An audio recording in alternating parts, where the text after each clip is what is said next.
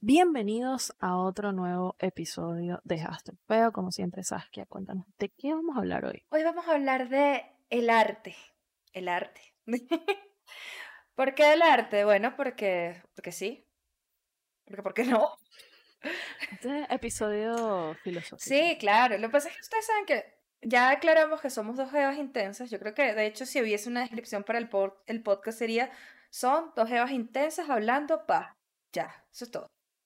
Sí. Yo, sí, eh, estábamos hablando un poco de ese tema porque, o sea, por lo menos para mí ha sido como un, una especie de redescubrir y, ha sido aceptar, o sea, como un proceso de aceptación de hay cosas, y por lo menos cuando hablábamos en el episodio del propósito, este, de cuál es tu propósito, tiene muchísimo que ver con eso, ¿no? O sea, para mí, yo, yo pasé como 10 años sin pintar, y hubo una cita que yo de hecho, o sea, la compartí hace poco, este, donde básicamente la cita lo que dice es que, bueno, los, los escritores tienen que escribir, los pintores necesitan pintar, y entonces las personas eh, creativas, pues necesitan hacerlo, necesitan crear si quieren estar en paz consigo mismos, que es un poco también ah, algo que, por ejemplo, decían autores como Bukowski, que decía, bueno, o sea, si tú de verdad quieres, eh, o sea, eh,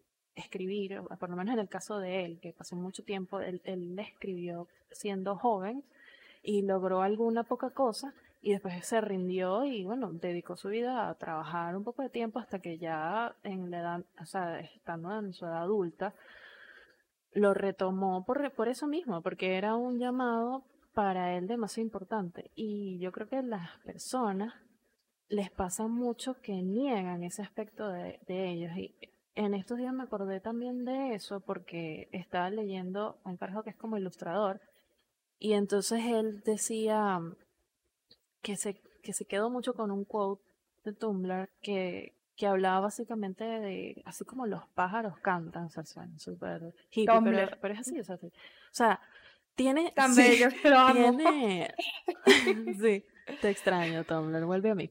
Este, pero así como, como hay ciertas expresiones en la naturaleza, etcétera, el hombre también tiene esas expresiones, o sea, pintar, eh, hacer música, o sea, todas estas vainas son cosas que no tienen por qué ser vistas como como una carrera o un skill set o es que tú tienes que tener esto, aquello, lo otro, lograr algo con eso, eh, sino que es una cosa que todo el mundo, eh, para mí es un lenguaje, en ese sentido, yo amo los lenguajes, o sea, amo aprender idiomas y esto, pero yo siento que, por ejemplo, lo que yo expreso hablando es una dimensión.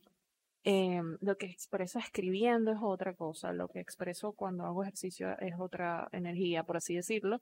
Y, y lo que pinto es una cosa que yo de verdad, yo he intentado volver eso palabras, volver eso otras, otras formas y no lo logro porque cada cosa tiene como su propio outlet completamente distinto. Sí. Pues ustedes, ustedes saben que a mí, yo soy muy buena leyendo, soy muy mala con las palabras. Yo no sé escribir. Yo estaba leyendo, pues hace muchos años, me leí El crítico como artista, ese ensayo de Oscar Wilde, se los recomiendo, es buenísimo, porque él hace un estudio de que el artista obviamente es crítico. Realmente, ¿qué hace para Oscar Wilde? Que yo comparto su visión, no sé, ¿Qué es ser un artista? El artista expresa su mundo, se expresa a sí mismo, de distintas formas. Es la forma que él tiene de ver el mundo. No está complaciendo a nadie. El artista tampoco es obsceno. El artista no es transgresor. El artista está dando su visión del mundo y se la está exponiendo y ya. Eso es el artista. O sea, tú, por ejemplo. Se puso muy de moda esto como de Banksy. Ajá. O, ¿sabes? Hubo una época que era como que solamente para ser artista, solamente es como artista plástico y entonces o haces vainas tipo cubismo o este, no sé, arte abstracto. Y entonces, ¿sabes? Como que todas estas como simplificaciones de la vaina en realidad es mucho más variado que eso. Sí, por ejemplo, a ti te gusta escribir poemitas los fines de semana. Eso es una expresión artística. O no poemas. A ti te gusta redactar crónicas. Eso puede ser arte también. O sea, son distintas expresiones del ser humano de lo que él ve, cómo ve el, el mundo. ¿Te gusta escribir ensayos? Eso es arte. Eso también es arte. ¿Sí? O sea, todas esas cosas que nosotros vemos. De hecho, por ejemplo, la madera. La madera puede ser un arte también. O sea, ese tipo. Son expresiones de las personas que. Que hablan mucho. Los edificios son los arte. Los edificios son arte. Y son cosas que usamos todos los días. Una silla puede ser arte, como nos demostró la Bauhaus. O sea, muchas. Sí, Creo que muchas de nosotros ignoramos la necesidad de expresarnos por otros medios que no sea el habla. Y creo que es importante eso que tú estás diciendo allí. No necesariamente... No, y, el, el, sí, o sea, el, el, humano tiene una necesidad de transformar, ¿no? O sea, tiene una cualidad creadora, ¿no? Y entonces es como que esta necesidad de transformar las cosas, todo, o sea, la tecnología es como que está transformar y la tecnología y cómo nosotros cambiamos la experiencia de ser humano. Y e, eso que tú dices es totalmente cierto porque cuando yo comencé a entender que tú eres un beso, ¿no? Es, o sea, tu visión como artista es una cosa tan tuya porque tu interpretación es única. O sea, por eso no tiene sentido que Oscar Wilde también habla de eso, ¿no? O sea, no intentes llenar el espacio de otra persona, tú tienes una visión única del mundo. Entonces, cuando tú entiendes que, que tú eres un beso, es más fácil eh, como entender esto como de tú vives, tú procesas, tú piensas, sientes cosas y entonces eso termina convirtiéndose en estos, estos productos, o sea, no productos desde el sentido de la marca, sino productos de, lo, que es, lo que se crea a través de eso que, que sucede en ti, que es una visión única tuya. Este. Y, y a veces. La vaina va por ahí. E incluso no tienes que ser artista para disfrutar el arte. Eso a mí me encanta. Lo que les decía. Yo puedo ser muy buen lector y no escribir bien. Por ejemplo, yo no escribo bien. O yo puedo ser, yo puedo admirar algo que hizo otra persona, que mucha gente no lo considera arte, porque lo que se considera arte o no, eso no es un tema que vamos a tratar acá. para mí, eh, eh, o sea, ya, ya lo aclaramos. Para mí, el arte debe ser una visión del mundo de la persona. Ya, todo lo demás no es arte. Y hablando de un poquito de eso, de las expresiones, yo, yo te tengo que decir algo, Victoria. Yo ando muy triste poquito con el mundo del arte. Un poquito triste. Ajá, ¿por qué? Ando un poquito triste porque, oye, siento que tengo mucho, bueno, no, en estos días, primero déjame aclarar, voy a aclarar el primer punto. Siento que hay pocas cosas genuinas por allá. O sea, que algo que yo vea que es el ah. artista hablándome. Independientemente de que lo que sea, ¿sabes? Puede que a mí no me guste, personalmente. Pero yo sé, ah, bueno, este, este hombre esto, o esta mujer me está diciendo algo acá. ¿Sí? Y con todo el tema de que todo tiene que ser interactivo, yo no entiendo si es que les llega un brief publicitario y hacen un PR stunt, no entiendo. No entiendo.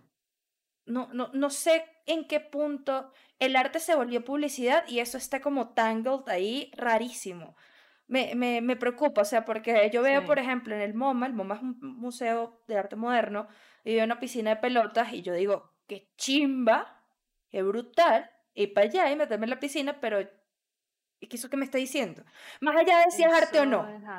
¿Qué, ¿Qué, me está diciendo? Sí, o sea, o, o eso, o sí, o sea, ¿Qué tiene eso de único, particular, auténtico, etcétera? Es como esta, eso me recuerda esta frase de, de Kanye, este, que él dice como que eh, Do anybody make real shit anymore? Y es eso, ¿no? Muchas veces, incluso pasa con el tema de la música, creo que lo hablamos en algún momento de esta gente como fabricada, ¿no? Que entonces no se siente real las vainas necesitan soul, o sea, los genes necesitan algo, necesitan, no significa que tienes que ser como que tan diferente, o sea, tienes que ser totalmente diferente de absolutamente todo para ser original, lo cual, pues obviamente es complicadísimo, por eso es que eso que tú estás diciendo es que el arte se ha, se ha vuelto demasiado autorreferencial. Entonces, ese es, ese es el, el problema que yo veo, ¿no? que es como que lo mismo, de lo mismo, de lo mismo. Entonces es como que, bueno, eh, claro, obviamente eh, eh, estaba esto que hacía, por ejemplo, Andy Warhol, ¿no? Que es un poco donde tú ves ahí donde hay el, el cambio cultural. Sí. Y explica muy bien eso. Eso que tú quieres eh, como transmitir de esto, esto no me, no me lleva ahí, no estoy teniendo esa experiencia como de, de tarsis o de, de estoy viendo algo mind blowing o esto me mueve, me conmueve lo que estoy viendo. Este, Andy Warhol hacía muchas vainas para la joda. Mm.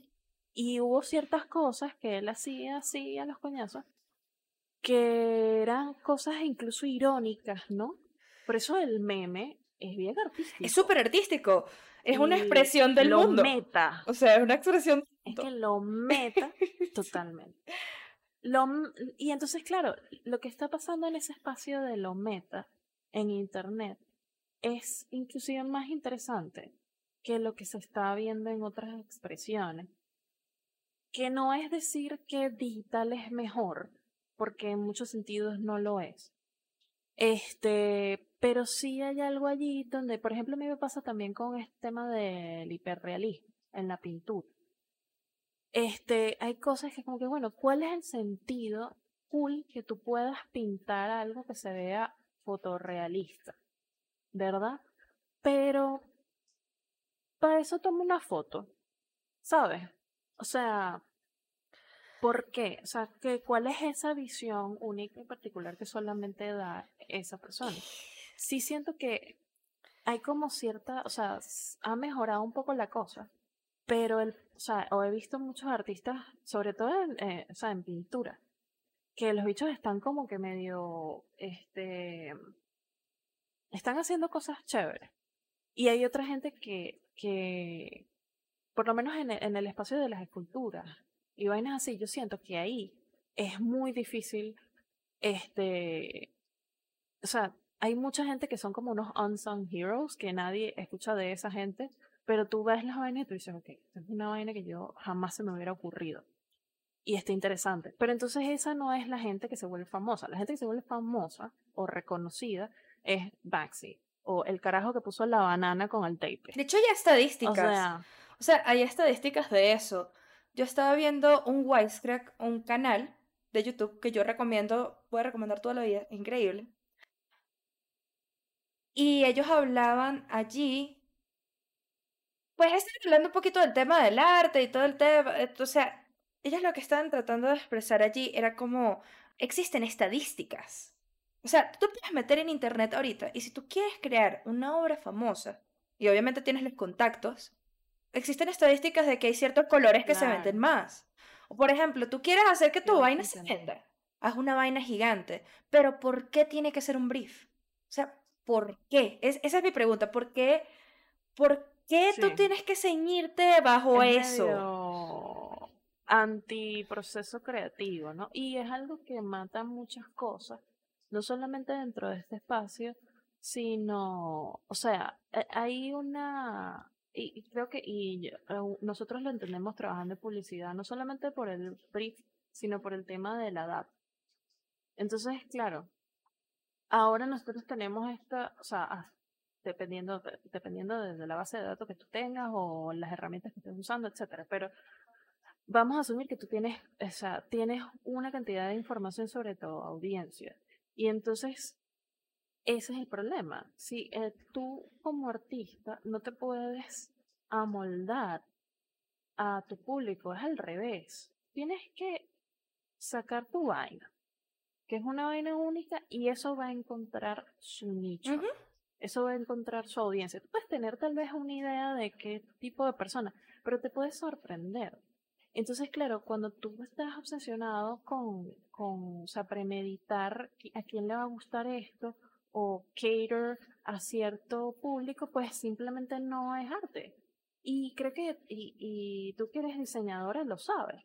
O sea, para ti seguramente tú sabes cuando tú estás haciendo arte y cuando tú estás haciendo Totalmente. el diseño está al servicio de un brief, está respondiendo a una necesidad, está, eh, tiene valores estéticos, de bola, tiene muchísimos valores estéticos, pero no es arte. Ahí O me sea, voy a la dif- Tu arte es, o sea, tu arte es una cosa, tuyo, Saskia, y tu trabajo como diseñador es otra. Totalmente, to- totalmente.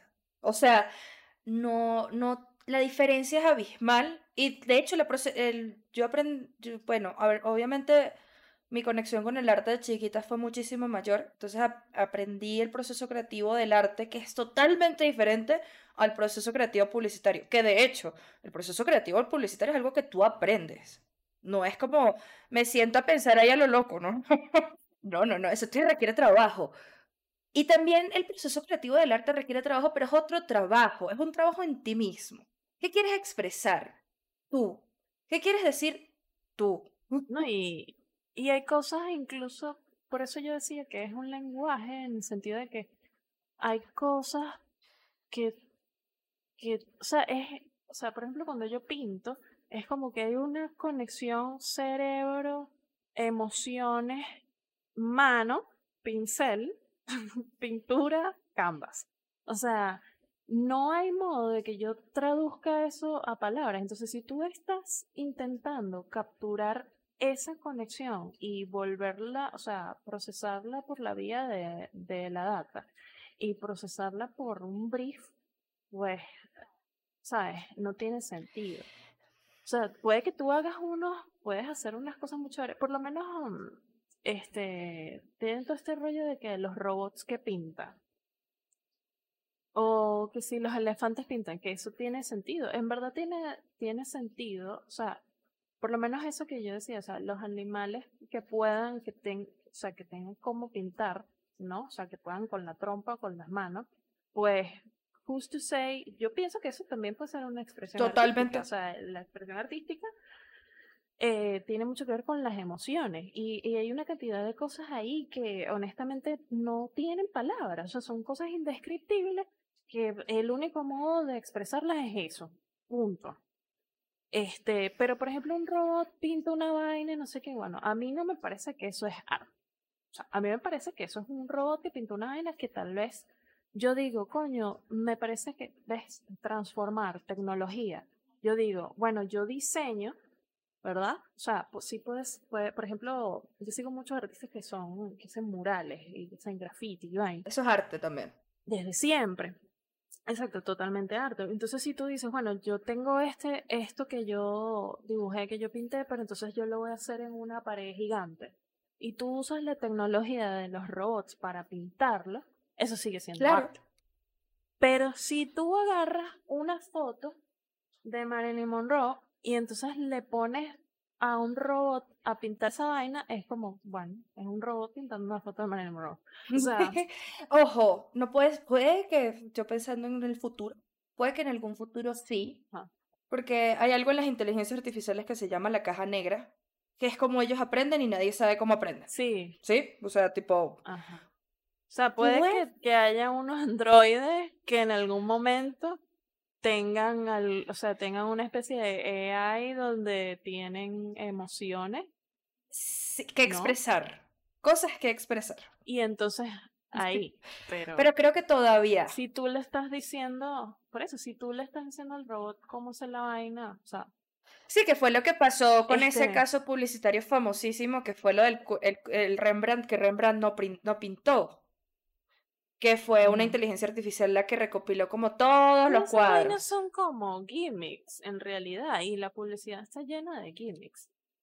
Este, de hecho, o sea, la publicidad, buena parte de la publicidad y publicidad buena, este, hace buen uso de los gimmicks, pero en definitiva, o sea, yo siento que el mundo del arte, o sea, para, irnos un poquito más hacia ese lado, eh, está completamente o sea, existen muchas realidades paralelas, ¿no? O sea, está lo que está pasando en redes, está lo que, lo que pasa en las galerías, qué tan obsoletas o no se han vuelto las galerías, está lo que pasa con las colecciones, está la relación entre el dinero y el arte, ¿no? cómo la gente usa eso, hay un tema ahí. Y entonces luego ahora está el tema esto de los NFT, bla, bla, bla. Eh, eh, y entonces, coño, es cabrosísimo ese tema, ¿no? A mí me, me resultó algo, viendo ese Wiserack, me resultó algo muy escabroso, que es que la gente que está comprando arte las deja como en una caja porque eso se va a para, porque eso se va a revalorizar. Y mira, sí, o sea, sí, tiene sentido porque tú lo estás comprando como una inversión. Pero, ¿sabes lo chimbo que debe ser tantas cosas brutales que haya comprado alguna persona y que eso ni siquiera lo tenga él para ver en una galería privada? Oye, me, parece triste. O sea, siento que es como el arte desperdiciándose totalmente. Porque yo. Es que pasa. Pasa también con la moda, ¿no? Que hay gente que invierte y que, bueno, yo tengo esta colección de bolsos Chanel, por ejemplo, por decir algo.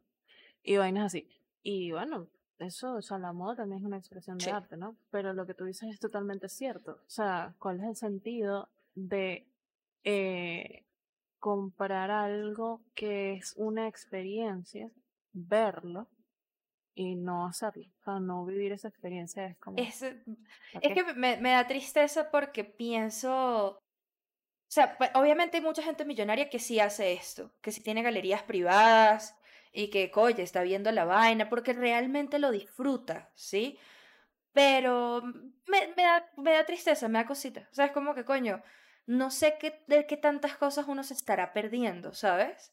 Porque hay una gente que es literalmente haciendo un gatekeep con el arte.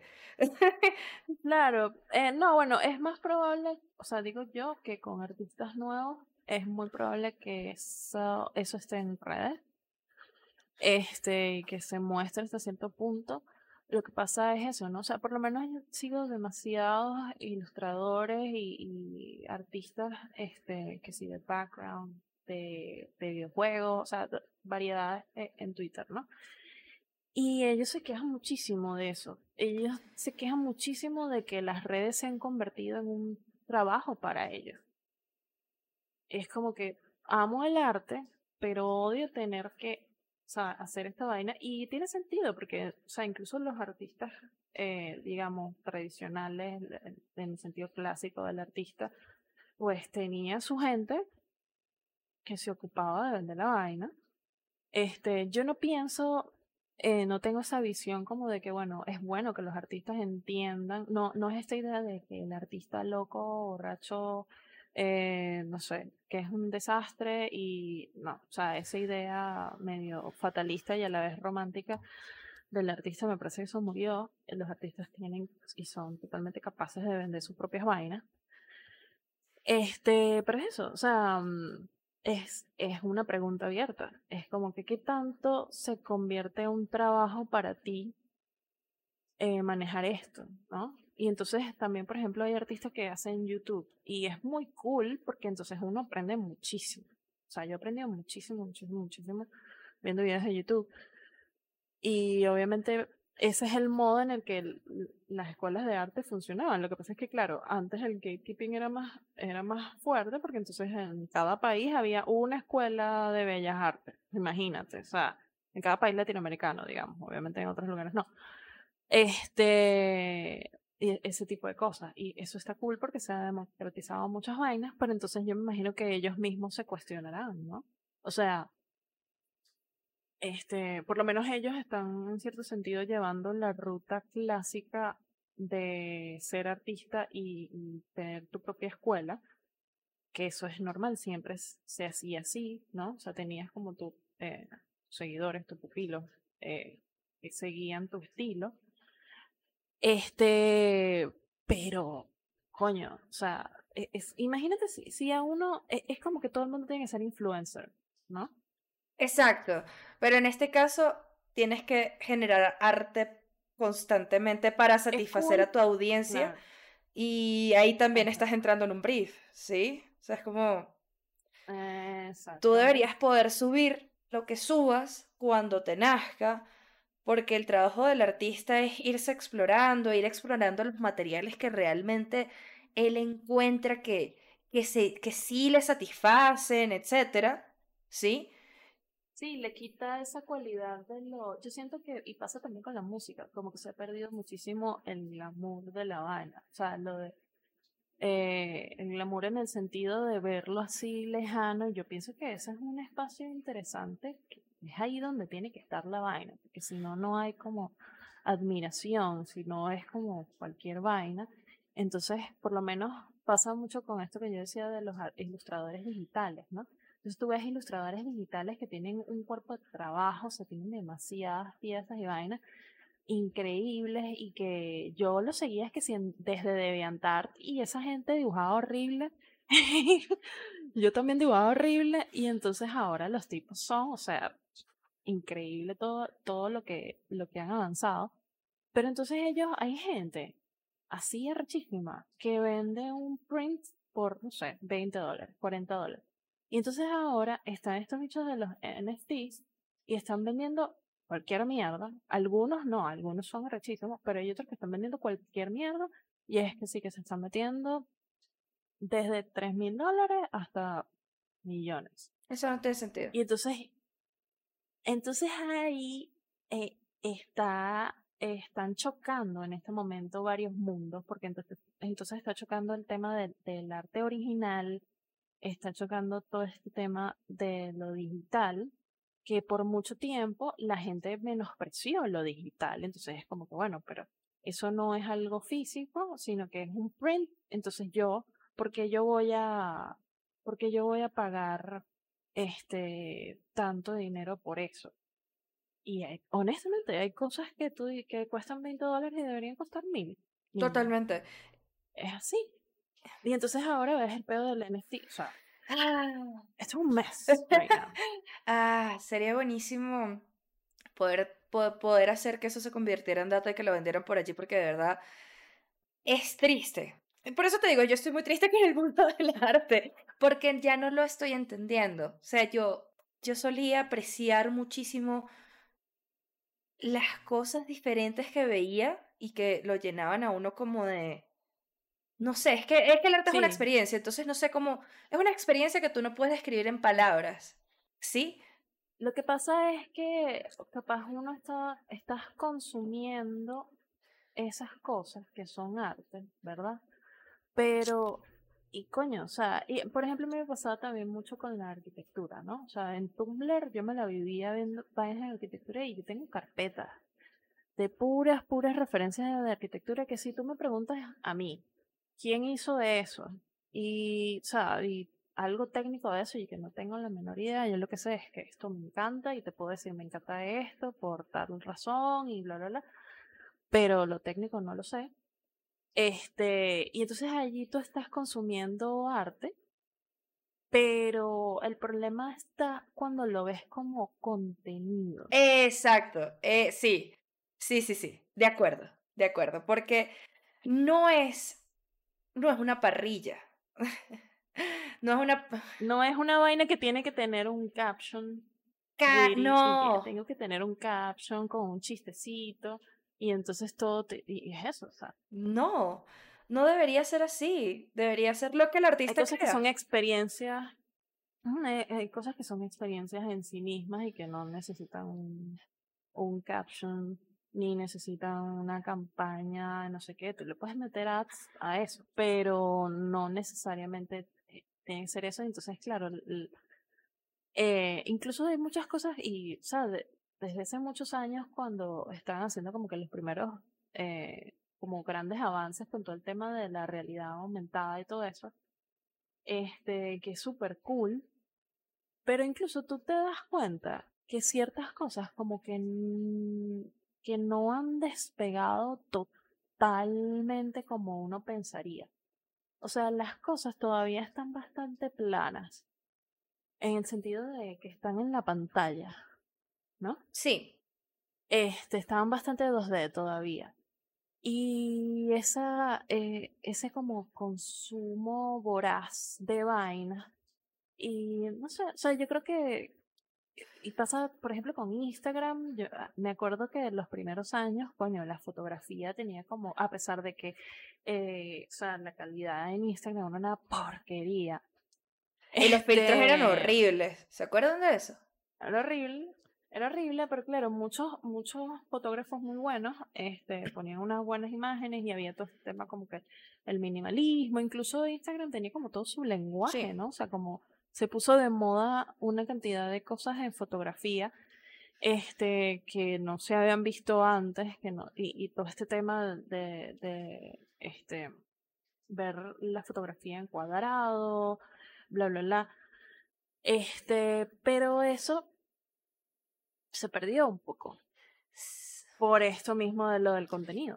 Entonces es algo que está como que dañando todo. Eh, y, te, y te tengo, y te tengo la respuesta a eso. Y eso se llama publicidad. Ajá. No ha habido, yo, yo, paso, yo cuando era chiquita pintaba todos los días, ¿sí? Y uno pensaría, pues, eh, yo soy diseñadora, ¿sabes? Tú deberías ser súper, súper, no me da tiempo. Y no solo que no me da tiempo, uno ya es tan referencial y tiene otro set mind en la cabeza que cambiarse ese set es dificilísimo. Y, por, e- y también siento un dolor por mí. Y ahorita que tú, por ejemplo, estás retomando el arte, yo creo que tú sientes eso también, ¿no? O sea, como sentiste en algún momento eso de, oye, no, no es lo mismo, no es lo mismo. Y obviamente la publicidad, en el momento en que la publicidad se metió en las redes, se acabó esta vaina. Aquí ya no hay nada artístico, aquí Sí. hacemos parrillas de contenido de 20 posts y eh, mantenemos a la gente entretenida y ya.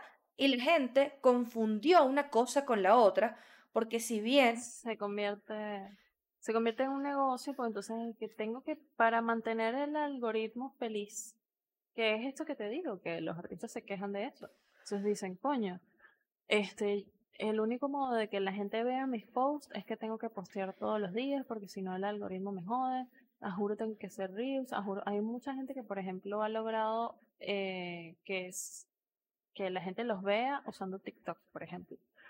Pero entonces ahí tienes que preguntar si tú de verdad estás dispuesto a adaptarte a, esas, a esos métodos, ¿no? O sea, a esos medios, porque por, esa es la diferencia. O sea, es como que la creación, o sea, estas cosas son herramientas, ¿verdad? En cambio, el arte no es herramienta, el arte es expresión, es como que transformas algo. Y eso no tiene que ser utilitario. Tú pintas un canvas y eso no tiene que servir para nada. Así, eso es lo que es. Pero entonces el teléfono sí tiene un sentido. Oscar Wilde decía tiene esta vaina, qué, qué impresionante que digas eso. Wilde decía esta vaina que todo arte es completa y absolutamente inútil. En el momento en que se vuelve útil, ya no es bien. arte. Perfecto. ¿Qué es lo que la comparación que tú estás haciendo? El tenedor, el teléfono. Yo no estoy diciendo que, por ejemplo, hay cosas de diseños interiores que eso a mí me pareció una No, buena claro. exploración. Cosas, que eso fue lo que hizo la Bauhaus. Oye, ya va, vamos a hacer cosas útiles, bellas, con concepto, con expresión. Yo veo eso como diseño. Y el diseño en todas sus expresiones este tiene obviamente un valor estético y tiene arte, tiene todo esto. O sea, me parece que también es importante eso, ¿no? O sea, que transformar también es transformar la realidad, lo- los objetos que tienes alrededor también es Pero eso. igual estás transformando, estás haciendo un, proce- un proceso interno para poder hacer eso, ¿sí? Y pasa también con la arquitectura, que la arquitectura es un arte útil. Pero en su mayoría, cuando tú vas a ver un performance, eso de qué te sirve a ti para qué, no, te sirve a ti para ti. Eso, ¿de qué te sirve un polo que en tu casa? Sí, o Yo- sea, no necesariamente va a hacer una experiencia o va a evocar una emoción. Y pasa con, con el arte en general, o sea, hay gente que, hay, hay, hay personas que van a ver cierta pintura y van a decir, mierda, la más increíble que mi vida. Y va a haber otra gente que lo va a ver y es y que, I don't get it. y ya está. Y nadie está right or wrong, sino que eh, esa, esa es la realidad de eso, ¿no? Pero sí, o sea, es, complicado porque ah, obviamente yo siento que toda la gente creativa o artística, etcétera, eh, lucha con las cosas, ¿no? O sea, por lo menos yo, mi, mi visión de todo es que todo debería ser bonito y todo, y si las cosas son útiles, pues cool. O sea, yo pienso que, o sea, a lograr la perfección de algo, ¿verdad? Por ejemplo, un audífono, una mascarilla, lo que sea. Este, estoy nombrando cosas que tengo cerca. este, esa, o sea, eso se mejora, porque es lo que yo digo, ¿no? Este, este, tema de transformar la tecnología, entonces cada vez más se perfecciona. Eso es como el proceso natural de las vainas, ¿no? Porque si no fuera así, si nosotros no tuviéramos ningún tipo de interés en la belleza, todo fuera meramente utilitario, coño, el mundo sería muy feo. Atrapados en una este, época industrial inglesa donde todo es gris y todo es lo mismo. sí, Olvídense del horrible. La estética ganó. Y ganó no ahorita, ganó hace años. O sea, ganó. Sí, no hay modo de negar que nosotros estamos obsesionados con las cosas bellas y eso no tiene nada de malo este, en todas sus expresiones y el color y todo, o sea, e, eso es, es algo que es importante entender. Ahora, ¿qué vamos a hacer con ese arte autorreferencial? O sea, no sé, yo siento que probablemente los artistas como que van a encontrar su nicho y the people that get them, pero es un poco lo que pasa con otras cosas también, ¿no? Es como que eh, no va a haber un medio tradicional, ¿entiendes? Ya no hay alguien que te pone como el sello de, este es el sello de calidad y esta es la persona. Obviamente esas cosas existen todavía, ¿no? Como ese... Los curadores todavía existen. No, claro, o sea, existe, existe el, como la vía tradicional de ganar fama como pintor, por ejemplo. Este, pero la realidad es que, bueno, por algo, en, en el siglo pasado hay 10 pintores contemporáneos que, tú puedes, que todo el mundo puede nombrar, ¿verdad? Pero en realidad no habían 10. Habían mil. Habían miles. o sea, había cientos de miles de artistas.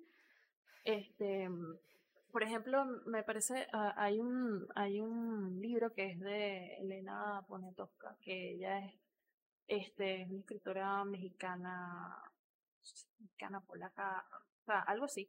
Y entonces ella hace este libro sobre Leonora Carrington. Y Leonora Carrington era una pintora surrealista que de hecho estuvo casada con este dicho Max Ernst, creo que se llama. Y, ajá, y un tipo famosísimo. Este tipo se la pasaba con estos dichos los surrealistas, bla, bla, bla. Ella, o sea, recomiendo full este libro porque es una biografía bastante digerible, se lee rápido. Y coño, te, muestra a alguien que estuvo muy, muy cercano a la cima, ¿no? O sea, muy adyacente, pero que no tuvo capaz la notoriedad que, que tuvieron otros. Y que luego, por ejemplo, también hay otras figuras como, qué sé yo, Frida Kahlo, por ejemplo, que se convierten como unas figuras pop. Sí, Sí, ella se... No, no lo veo, no lo veo. Mm, pero es que pasa lo mismo con lo de las celebrities. Ya eso, o sea, eso se medio... Se medio está muriendo con la cercanía de las redes. Ese hecho de endiosar gente, eh, eso se está medio muriendo ahí.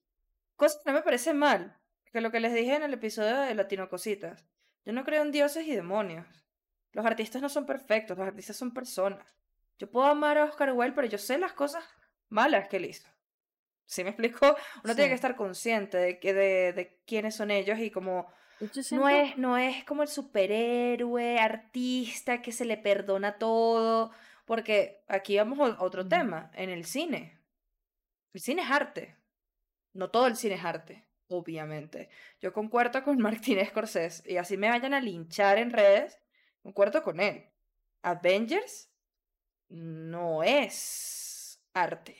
Avengers es una película No es. increíble para tú desconectarte de tu mente, pero eso es un producto, o sea, eso no es arte. Lo que pasa es que no es, no es cine de autor necesariamente. Entonces, este no es la experiencia del cine eh, como uno la conoce y está bien, capaz es entretenimiento. Es entretenimiento, es como... eh, Y eso no tiene nada No, malo. igual tú lo puedes Este- disfrutar. A ver, cuando uno dice estas cosas, la gente se lo toma horrible y es como que, ¿estás diciendo que Avengers es malo? No, no, no, yo me vi todas las películas y me encanta. Pero no es, no es lo que es. O sea, sí, es cine. No sé si es arte. Lo que pasa es que, lo que pasa es que hay, no, mira, o sea, yo siento, por lo menos en ese caso, el cómic Es, arte. Totalmente. 100% es arte. Totalmente. Ahora, esas películas.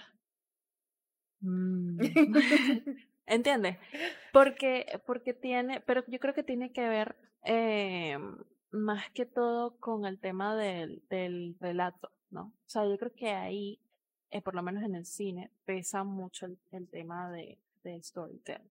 Entonces allí es, es distinto. El guion pesa mucho y, coño, hay, hay gente que ha, que ha hecho cosas increíbles en el cine. Tú puedes contar una historia muy sencilla y, contarla muy bien. Este, puedes tener una historia muy complicada y, y mostrarla de cierto modo. Yo siento que eh, hay ciertas, o sea, por ejemplo, e- esa necesidad, y yo, y yo creo que esa crítica es muy válida, ¿no? Esa necesidad de que todo sea una adaptación. Ajá. Es, ese es el problema. Entonces, todo es un libro, todo es un cómic, todo es un bla, bla, bla. Y entonces, este, está cool que hayan logrado hacer algo que le guste a mucha gente y que, bueno, ojalá eso ayude a que más personas le lleguen a los cómics, por ejemplo. Este, mm, pero hay algo que se pierde en el camino, ¿no? En esa adaptación, o sea, y eso es algo que se, se entiende, ¿no? Hay, hay cosas, eh, hay, libros que aguantan más, que tú le puedes hacer una adaptación buena o mala, lo que sea, pero el libro aguanta. Este, coño, hay, adaptaciones que no, que no le hacen justicia a la vaina. Obviamente, en el mundo de los cómics son literalmente universos. Entonces, ahí hay, hay para hacer miles de vainas. Lo que pasa es que yo siento que el tono en el que ellos hicieron la vaina, que es eh, queremos tener una audiencia tan exageradamente amplia, esto tiene que complacer a todo el mundo.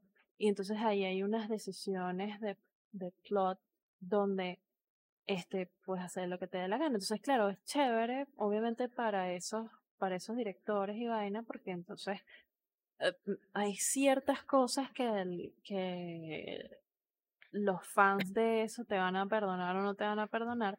Y yo pienso que uno de los mejores ejemplos es Spider-Man, Sí. para no irnos a lo de Avengers. Porque es que Spider-Man tuvo un poco de adaptaciones Uy, innecesarias. no.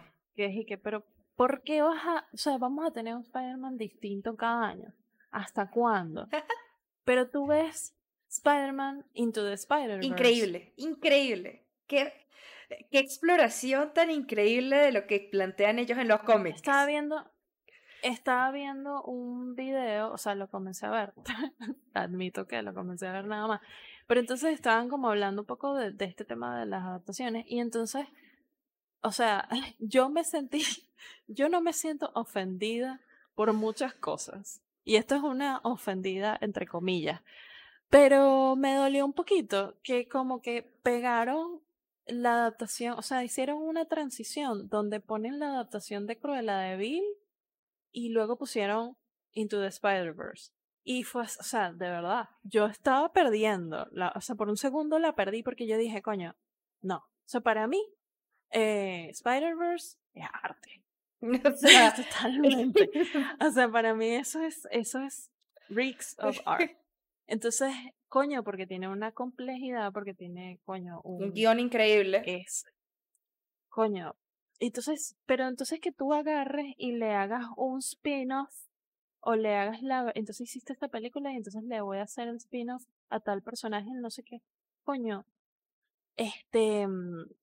Yo siento que si lo... Si estuvieran haciendo mejores spin-off, no estuviéramos teniendo este problema.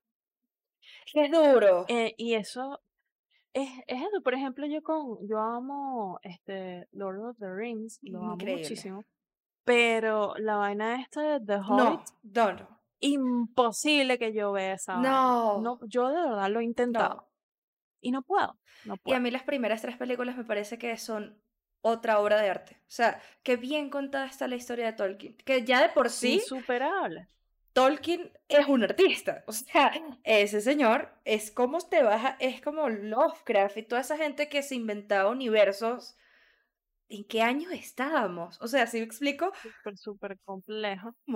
Exacto, y, y es eso, ¿no? Y entonces, claro, capaz hay otras historias que depende mucho cómo tú hagas las vainas. Por ejemplo, te voy a dar un ejemplo que no es cómics, es esta, eh, un libro de una caraja irlandesa, creo que se llama Normal People. Ah, Y el, esa vaina es una novela de Young Adult. Normal. La historia no es nada. Hay miles de películas indie, francesas, italianas, etcétera, que te muestran lo mismo. Pero cuando ellos, o sea, la historia está bien escrita, eso es importante. Está bien escrita la vaina. Y la adaptación que le hizo la BBC, impecable. Entonces, coño, ay, es que mira, que por eso les digo, las técnicas ayudan, pero si, si se le mete ese poquito de plus a ciertas vainas, igual estamos hablando mucho de entretenimiento, ¿no? Porque es que el cine ya, y las series, hay, se- por ejemplo, Hannibal, la serie, las primeras dos temporadas, no vean la tercera, ahórrense. Terminen con la segunda, la segunda termina y tú puedes quedar, dejarlo ahí. Pero esa, esa vaina es arte. O sea, cómo plasmaron, cómo le dieron la vuelta al personaje el director. Esa vaina no tiene nada que envidiarle a miles de cineastas de miedo, de thrillers. No tiene nada que envidiarle a Seven, que también es una obra de arte de película. Increíble la exploración que hacen ellos con los siete pecados capitales, que es un tema recurrente, ¿no? Pero el tema que, o sea, primero, una cosa es que tú puedes agarrar referencias de cosas que ya existen y transformarlas y hacer un concepto totalmente diferente de eso. Y otra cosa es copiar la referencia. Eso es de novela. O sea, ya.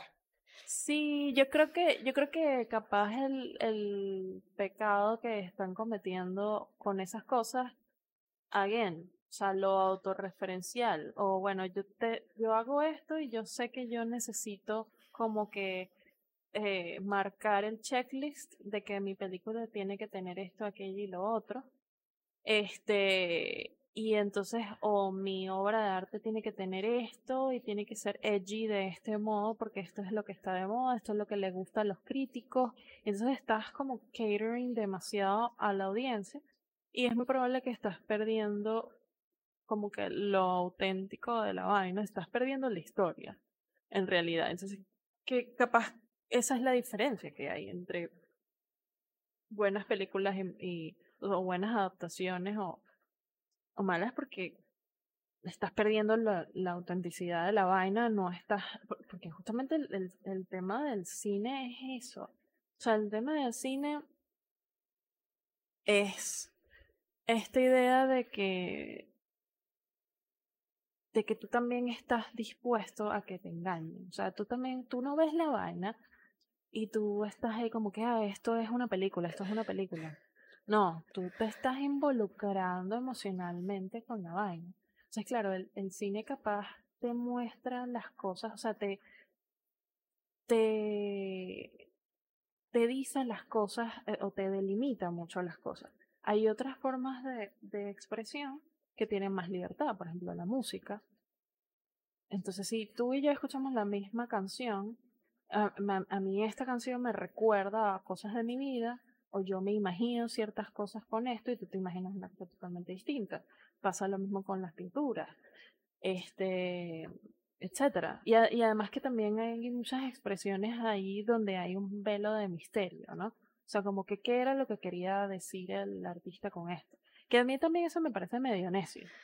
o sea, que, bueno, pero qué tienes que saber exactamente qué. Este, pero en el cine no, o sea, en el cine te dicen la historia.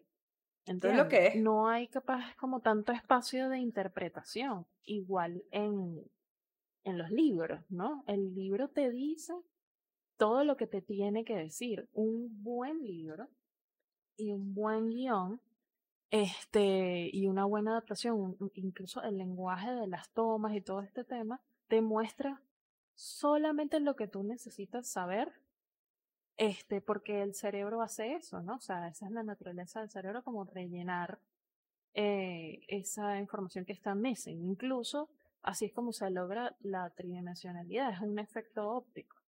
Entonces, ¿sabes? O sea, no puedes estar todo el tiempo dándole absolutamente todo a la gente. Capaz eso es lo que le falta eh, eh, a ciertas expresiones que, que tratan capaz al, a la audiencia como que la audiencia es tonta o algo así. O sea, tal vez están subestimando a la gente y no le están dando capaz un poquito más de profundidad que sí deberían darle a los personajes.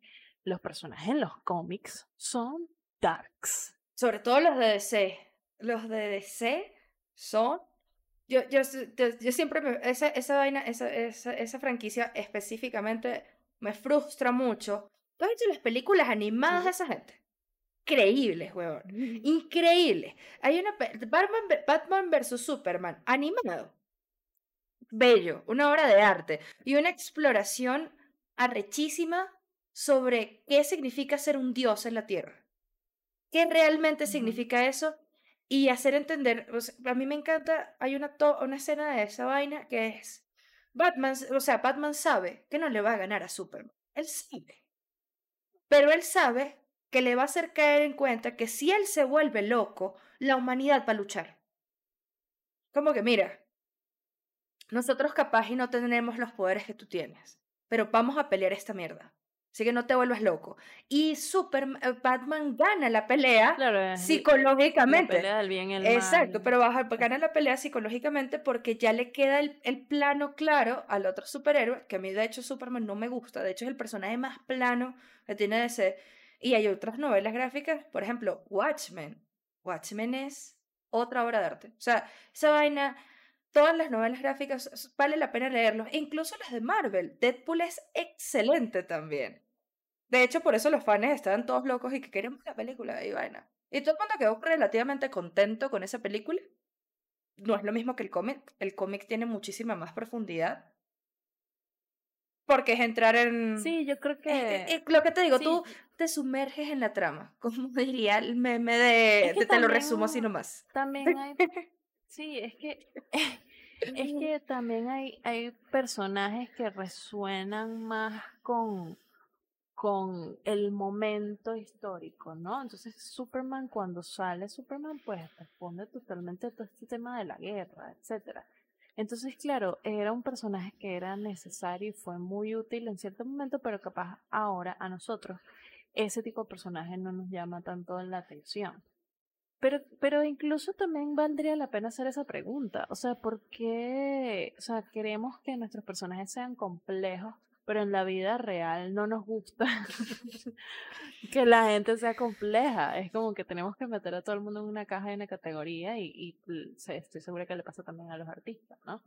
Este, que, ¿sabes? Como que tal vez te vuelves famoso por X cosas. Bueno, de hecho, estaba viendo, eh, pues, está de más obviamente recomendarlo, eh, el podcast de, de Nanutria. Ah, claro. Y él estaba hablando estaba hablando con.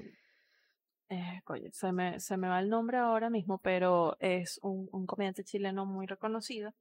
Y entonces él está haciendo, hablando de una anécdota, es un podcast hablando de otros podcasts clásicos. Este, pero entonces él estaba haciendo como esta anécdota que él decía, yo hablé con esta, con esta persona ejecutiva de YouTube que en su momento agarraron a esto, ¿sabes? Cuando YouTube este, estaba pasando, haciendo como el paso a ser pago, ¿no? Que hubo una época medio maldita ahí, que ya todo el mundo se le olvidó esa época, pero eso pasó. Este, y entonces ellos dijeron, bueno, nosotros agarramos y le dimos a esta gente budget y que lánzate una película. O sea, tipo, yo quiero que tú conviertas esta vaina en un Netflix, ¿no? Y esa gente no, no supo hacer la vaina. Y entonces es como que, claro, la gente sabe hacer lo que hace. ¿Entiendes? O sea, tú no puedes agarrar una zapatera a su zapato, tú no puedes agarrar a una persona. Y no es que, o sea, obviamente hay gente que puede hacer otras cosas. Kubrick era un increíble street photographer, por ejemplo. Bellísimo. Pero es como que se mezclan, y le pasa también a los arquitectos, se mezclan una cantidad de expresiones que luego, o sea, hacen que tú desarrolles un lenguaje que eventualmente se plasma capaz en algo más grande como el cine. O sea, coño, para tú tener el ojo para el cine, tienes que ver, tienes que tener cierto sentido, eh, conocer capaz otras formas del arte. Y entonces, este, que tú seas capaz de, no por subestimarlos, pero que tú, que tú seas capaz de, por lo menos eso que tú dices, o sea, que tú seas capaz de crear contenido y montar una grilla, o que tú seas capaz de, de hacer unos muy buenos blogs y capaz el contenido que tú creas es increíble, no significa necesariamente que tú seas un artista. O sea, puede que, o sea, tal vez lo que tú haces en cierto sentido cabe como performance art, por ejemplo. Este, y hay gente que hace cosas muy cool, pero en cierto sentido ahí el producto eres tú. Sí. En el influencer el producto eres tú. Este, cuando diseñas para cierta marca, pues el producto es la marca. Si tú eres blogger, es lo mismo como si fueras influencer, el producto eres tú. Eh, si, ahora, si tú tienes expresiones artísticas, pues eso es otra cosa y que tú sepas hacer buenos videos de blog y que la gente se conecte contigo y, la, y que tú tengas experiencias de vida no necesariamente significa que tú eres capaz de hacer una película. Hay que estudiar para las cosas, ¿entiendes? Hay, hay que aprender las cosillitas, tienes que hacerte tus cursitos de guion.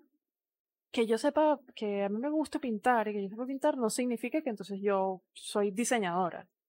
O sea, qué marico. O sea, o que yo mañana voy a sacar una película. ¿sabes? O sea. No, por, eso es que cuando hablamos de la exploración del ser. Algún día, tal vez. Ese es el tema de explorarse. Si, si tú realmente te apasiona algo, pues tú lo estudias. Tú estudias cada detalle para mejorar y... Te obsesiones con la vaina. Yo, yo me la vivo acumulando hobbies y todavía hay varios que todavía no he... que estoy ahí, estoy luchando, ¿verdad? este, por hacer lo que tú decías, ¿no? O sea, hallar tiempo para hacer las cosas. Este, pero entonces, dentro de esa autoexploración, entonces yo digo, ah, coño, me interesa el street photography, por ejemplo, me interesa muchísimo. O sea, estoy incluso redescubriendo otras cosas que en otros momentos yo había olvidado. Este, y eso está bien, que, que te deje el espacio de, de explorar esas vainas y no te quedas como con el primer no, volviendo a lo que yo decía al principio de lo de Bukowski. O sea, es muy probable que tal vez la gente en algún momento algo te dijo no, o tú pensaste que fracasaste en algo, o no lo hiciste bien, y entonces tú paraste de hacer eso. La diferencia entre, entre tú y un artista es que el artista siguió. Exacto. Y bueno, ya después de eso no, yo no tengo más nada que agregar. Ah, bueno, mentira, sí.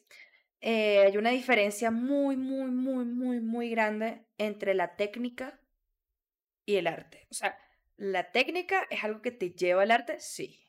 Tú tienes que saber la técnica. Pero no precisamente porque tú sepas una técnica, eso es arte. Lo que hablabas tú del hiperrealismo, importantísimo. Porque tú puedes ser un artista digital. Y eso, pero hay una línea grandísima entre eso y ser diseñador diferencia y, te saben las mismas herramientas. ¿Sí? Las cosas son herramientas y tú vas haciendo tus exploraciones con cada una de las herramientas que tienes. Pero de allí a que eso se considere arte es otra cosa. Tú, me, o sea, tú tienes que mostrarme una parte de ti. Miren, o sea, se lo pongo así. Si hay artistas abstractos como Pollock, que el carajo se sentaba todos los días a ver cómo mejoraba la técnica, porque yo siento que lo que hacía con esas manchas de pintura al final son como emociones, pues yo lo siento así, no sé, para otras personas puede ser otra cosa, pero trataba de todos los días mejorar su técnica y cambiar y ver cómo hacía las manchas diferentes, etcétera. Oye, tú también tienes que hacer eso, pero entendiendo la diferencia de que tú puedes saber la técnica, pero sin embargo puede que aún sabiendo la técnica tú no estés expresando absolutamente nada tuyo. Sí, hay una mezcla ahí de la autenticidad con el talento, con y que eso es una cosa innegable. Eh, o sea, está esa visión, está el talento, está la técnica, y está pues obviamente el ímpetu real que tú tengas de, de hacer esa vaina, porque también hay, independientemente de todas, yo no desestimo ninguna de estas expresiones, muchas veces la gente dice como que bueno, pero yo pude haber hecho eso, but you didn't, no lo hiciste. Vaya y hágalo, entonces vaya y hágalo mejor. Totalmente. Vayan, vayan después de este episodio, vayan y hagan eh, lo que les nazca y nos mandan fotos y lo compartimos. Mm, sí. Nos encantaría ver sus expresiones, e incluso lo que han, sacado lo que han sacado, que, y, y, también saber qué son esas cosas que ustedes no, no es su trabajo, pero que les apasionan, ¿saben? Les apasionan hacer. No sé, me, me, encantaría saberlo. Igual, bueno, nada, como siempre, nos estamos viendo los lunes a medianoche. Síganos en nuestras redes, que ahí vamos a estarlo preguntando vainas. Y bueno, nada, exploren sus, las cosas que ustedes consideran arte. Y si no, si no, y si sienten que no tienen la, la, la sensibilidad artística, cuéntenos que disfrutan también del arte. No necesariamente todo el mundo tiene que hacer arte. Pero pueden disfrutarlo. Bye bye. Bye.